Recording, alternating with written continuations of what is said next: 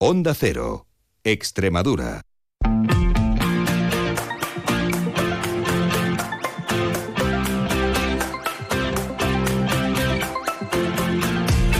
La brújula de Extremadura. David Cerrato, Onda Cero.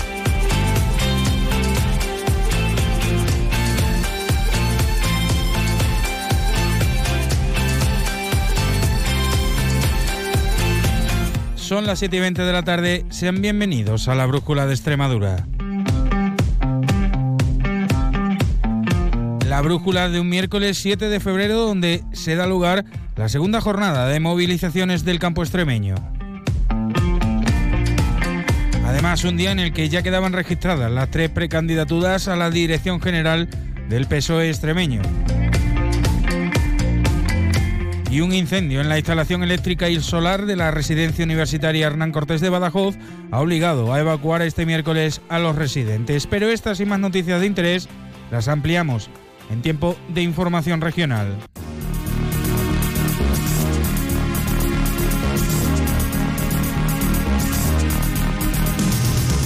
Y lo primero que hacemos es echarle un vistazo a esos cielos que nos están acompañando y lo harán a lo largo de la jornada de mañana con la Agencia Estatal de Meteorología. Buenas tardes. Buenas tardes. Hoy primeros cambios en el tiempo, aunque será a partir de mañana cuando notaremos los efectos de la borrasca Carlota en Extremadura. Esta tarde el cielo nuboso no se descarta alguna lluvia débil más probable en el norte de Extremadura. La máxima de 15 grados en Cáceres y 18 grados en Badajoz y en Mérida. Mañana el cielo nuboso cubierto, lluvias que empezarán sobre todo a partir del mediodía y se irán extendiendo por toda la comunidad. Tendrán menos incidencia en el sur y serán más persistentes en el norte. En el norte de Cáceres podremos acumular en 12 horas más de 40 litros por metro cuadrado durante la tarde. El viento del sur arreciará pudiendo alcanzar rachas fuertes o muy fuertes, sobre todo en las montañas del norte. Temperaturas que bajan máxima de 13 grados en Cáceres y 16 grados en Badajoz y el Mérida. Es una información de la Agencia Estatal de Meteorología. Pues como decíamos, segunda jornada de movilizaciones del campo extremeño. A esta hora encontramos retenciones y cortes, eh, en muchos casos intermitentes, en varias vías extremeñas. Según informa la DGT, están sufriendo retenciones, de forma intermitente digo, entre otras vías la carretera Nacional 432 en el kilómetro 30,2 en Torre de Miguel Sesmero en ambos sentidos hacia Granada y la carretera Nacional 523 en el kilómetro 48 en la Roca de la Sierra también en ambos sentidos. La Guardia Civil, eso sí, ha impedido el corte de algunas vías, como la A66 en Valdefuente o Almendralejo, ya que los manifestantes carecían de permisos para ellos. Se prevé, por la distribución de los tractores y manifestantes, que los cortes de hoy han podido producir similares a los que se efectuaron en el día de ayer en los mismos puntos y carreteras que ayer eh, martes. Por cierto, que el presidente del Gobierno, Pedro Sánchez, se ha comprometido este miércoles a reforzar la ley de la cadena alimentaria con la que se prohíben las ventas a pérdidas entre las tractoradas que de organizaciones agrarias están llevando a cabo estos días en España por la situación del campo y a la vez que ha rechazado las recetas que pasan por el negacionismo climático y el, y el antieuropeísmo en el sector. Desde el año 2022, 4.000 millones de euros para el sector primario. Sí, 1.380 millones de euros en ayudas directas, señora Bascal.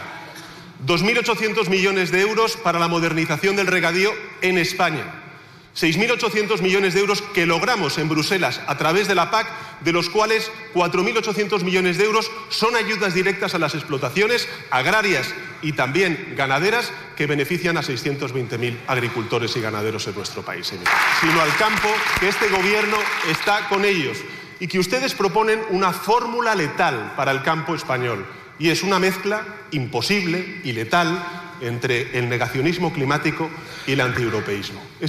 También en esa clave contarles que el alcalde de Mérida, Antonio Rodríguez Osuna, ha avanzado que todos los tractores que pasaron por el casco urbano de la ciudad ayer martes o lo han hecho en el día de hoy o lo hagan en el día de hoy, incumpliendo las ordenanzas municipales y sin autorización de la delegación del gobierno, van a ser sancionadas. Exigirle también a los que se manifiestan el cumplimiento de las ordenanzas municipales y por tanto de la ley. Y sin autorización de la delegación de gobierno y sin avisar y sin tener previsto controles, acceso y a la policía local pendiente de, todo esto, de todas estas circunstancias, pues no nos queda más remedio como al resto de ciudadanos y vecinos, haríamos una distinción muy fea si a los vecinos que incumplen las leyes de tráfico les sancionamos y a los tractoristas.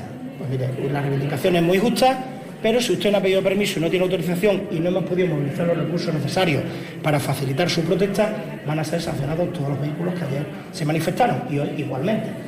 También hacía la misma declaración al respecto el delegado del Gobierno en Extremadura, José Luis Quintana, quien dice pues que se van a multar a todo aquel que sea sumado a, estos cortes de tráfico. Precisamente y sobre este extremo, esta mañana el fiscal de Seguridad Vial de Extremadura, Diego Yebra, ha afirmado que tal y como se están produciendo los hechos, no ve hoy por hoy trascendencia penal en las protestas que están realizando los agricultores en la comunidad. Eh, todo depende de la situación. Si generan un grave riesgo para la circulación, de obstaculizando el tráfico de manera que una persona no puede llegar al hospital y sufra una lesión, si eh, genera un grave riesgo en que se pone en una zona no permitida y los conductores no puedan pasar, pues depende del atestado, pero puede instruirse a lo mejor un delito. En principio parece una reivindicación pacífica que no ocasiona eh, nada más que quebrantos a los diferentes usuarios y eso no sería delictivo en ningún caso, pero es que llegue a más y por ello haya un fallecido, persona que tenga que trasladarse, una ambulancia que no pueda llegar, entonces ahí ya puede haber cierta responsabilidad, lo cual habría que valorar para ver las circunstancias del caso. En principio, mientras las protestas sean pacíficas, no debe ser considerado delito. Y hoy se sumaba a las dos precandidaturas ya oficiales para optar a la Secretaría General del PSOE Extremadura, la de Miguel Ángel Gallardo y José María Vergeles, la de Lara Garlitos. Y además, también a partir de hoy se abre el plazo de una semana para registrar el número de avales necesarios para convertirse en candidatos oficiales. En concreto, serán un mínimo de 578 avales y un máximo de 964, del total de 9.644 afiliados que tiene el partido en Extremadura, lo que deben registrar hasta el miércoles 14 de febrero. Garlito ha asegurado que se hace con mucha ilusión, mucha fuerza y mucha convicción, así como con la mejor solidez que aporta este partido para dar soluciones a los problemas de hoy y afrontar los, retos del, los retos del mañana. Lo hacemos con mucha ilusión, con mucha fuerza, con mucha convicción, pero desde luego entendiendo que esta candidatura, este proyecto, pues tiene rostros, que nos acompañan hoy, pero sobre todo de tantos y tantos que nos han dado la fuerza para que estemos aquí, para sentir que su partido estaba vivo. Nosotros tenemos el convencimiento de que el PSOE de Extremadura está vivo y que lo que necesita es un proyecto que diga que es de su tiempo, que represente que es el PSOE de su tiempo, que sea el fiel reflejo de la sociedad extremeña. Y de otro modo, el Ministerio de Transportes y Movilidad baraja varias alternativas para la mejora de la operativa con baja visibilidad en el aeropuerto de Badajoz, entre las que destacan mejorar las prestaciones del sistema de ILS, así como modificar los horarios de operación o valorar la posibilidad de que las aeronaves pernocten en el aeropuerto. Y también hablamos del tren, porque el año pasado el número de viajeros que utilizaron el tren de Extremadura se incrementó en un 55% respecto al 2022, con un dato histórico de más de 1.600.000 viajeros, impulsados, entre otras cuestiones, por la gratuidad de los abonos de transporte. Esta mañana, en la comisión de la Asamblea, el director general de Movilidad y Transporte, Cristóbal Maza, subrayaba que son datos que necesitan mejorar porque parten de una situación muy deficiente y en ello debe ir el empeño de las políticas de la Junta de esta materia. De esta materia. Viene muy influenciado por las bonificaciones o bonos de viajes recurrentes gratuitos, que algún día se reducirán o suprimirán, pero que hasta ese momento, es verdad, suponen una oportunidad para que los ciudadanos conozcan este medio de transporte público.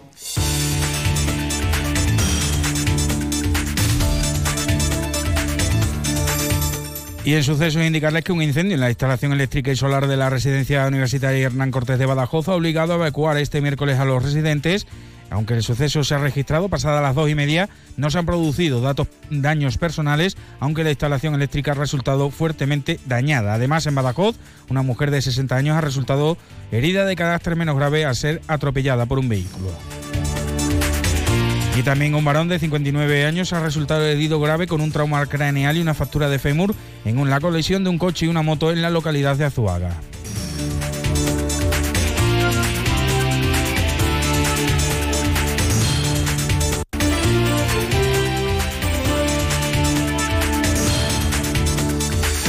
Y hasta aquí el resumen de las noticias a esta hora de la tarde, pero nosotros continuamos aquí en, la brújula de Extremadura. No se muevan, una pequeña pausa. Llega el fin de semana y tú al fin paras. Pero el mundo no. Él sigue girando. El mundo no para de darle vueltas a la actualidad más inmediata. Juan Diego Guerrero tampoco. Si quieres desconectar sin dejar de estar informado, escucha Noticias Fin de Semana. Cada sábado y domingo a las 7 de la mañana y a las 2 de la tarde. Y siempre que quieras en la web y en la app. Onda Cero, tu radio. Onda Cero, Extremadura.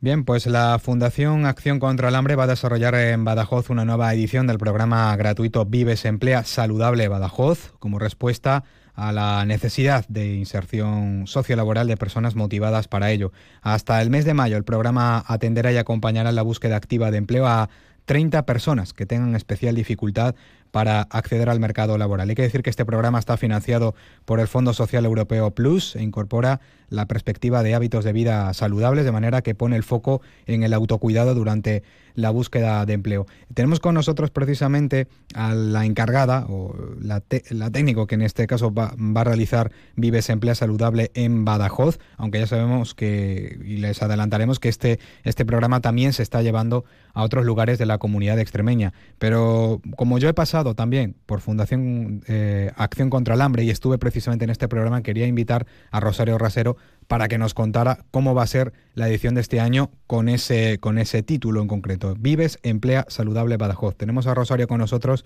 Bienvenida, eh, Rosy, a, Onda Cero Extremadura. Buenas tardes, Samuel. Encantada de estar con ustedes. Muy bien, Rosy. Pues la verdad que es, es un placer tenerte aquí porque yo sé lo que ha sido ser parte del programa de, de Vives Emplea Badajoz, que fue una experiencia inolvidable. Además fue en el, en el 2019 fue además, antes justo de la pandemia y todo esto. Y me gustaría que me contaras porque mm, esto es algo que no es nuevo, es decir, eh, Acción contra el Hambre lleva realizando este programa cada año. No, creo que ningún año habéis fallado, incluso en plena pandemia, debido a las circunstancias lo tuvisteis que hacer aunque fuera de manera telemática.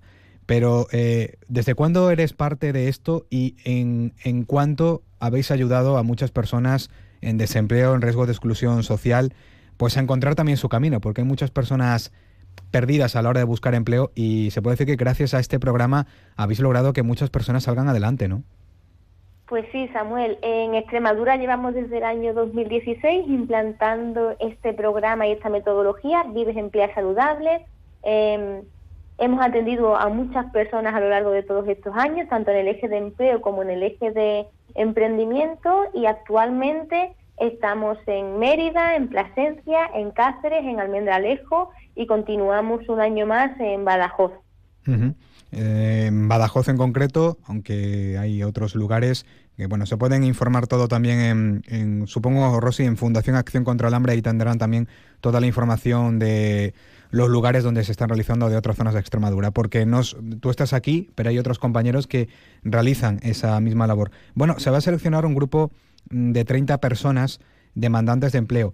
Eh, la verdad que en esto, Rosy, tú que eres un poco la, experta, en, ese grupo de, personas, ¿hay un perfil siempre que se repite o normalmente son personas porque mm, en el programa, yo por lo menos en el que estuve, había gente de todo tipo? Da igual los estudios, da igual la condición, eh, mm, la, condición física, la condición social. Lo importante es que todos buscan eh, un objetivo concreto, que es la ayuda del empleo. Y la ayuda del empleo como lo habéis enseñado, no solamente es vamos a mirar ofertas en los portales de empleo, vamos a ir al, al SEXPE, por ejemplo, sino también a cómo crear hábitos para que esa búsqueda de empleo sea todavía más factible, ¿no? Totalmente, Samuel.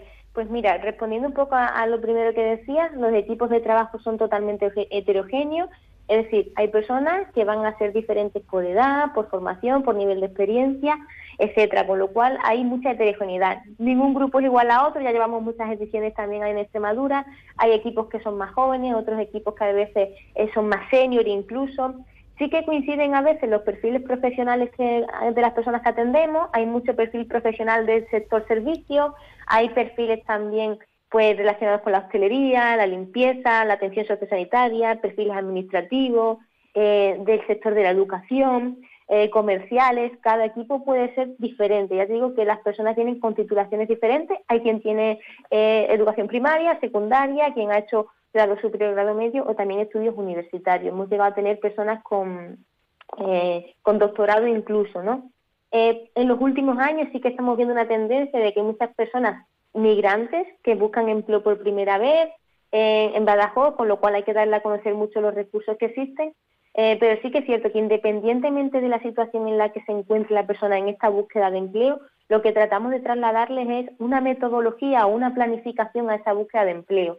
Que entiendan que buscar empleo eh, es algo más que postularme a ofertas en InfoYo, porque muchas veces pues no funciona, no es suficiente. Entonces le damos como un abanico de posibilidades para que eh, entre todas esas opciones algunas funcionen y a veces es cuestión de tiempo. Quiero decir, no son tan inmediatas las, las, respuestas ¿no? O, el resultado como ellas quieren, como todas las personas querrían, pero sí que es cierto que una persona que persiste y que realmente está motivada para la búsqueda de empleo, como son las personas que participan en los programas Vives Emplea en, en Extremadura, finalmente consiguen el, el objetivo.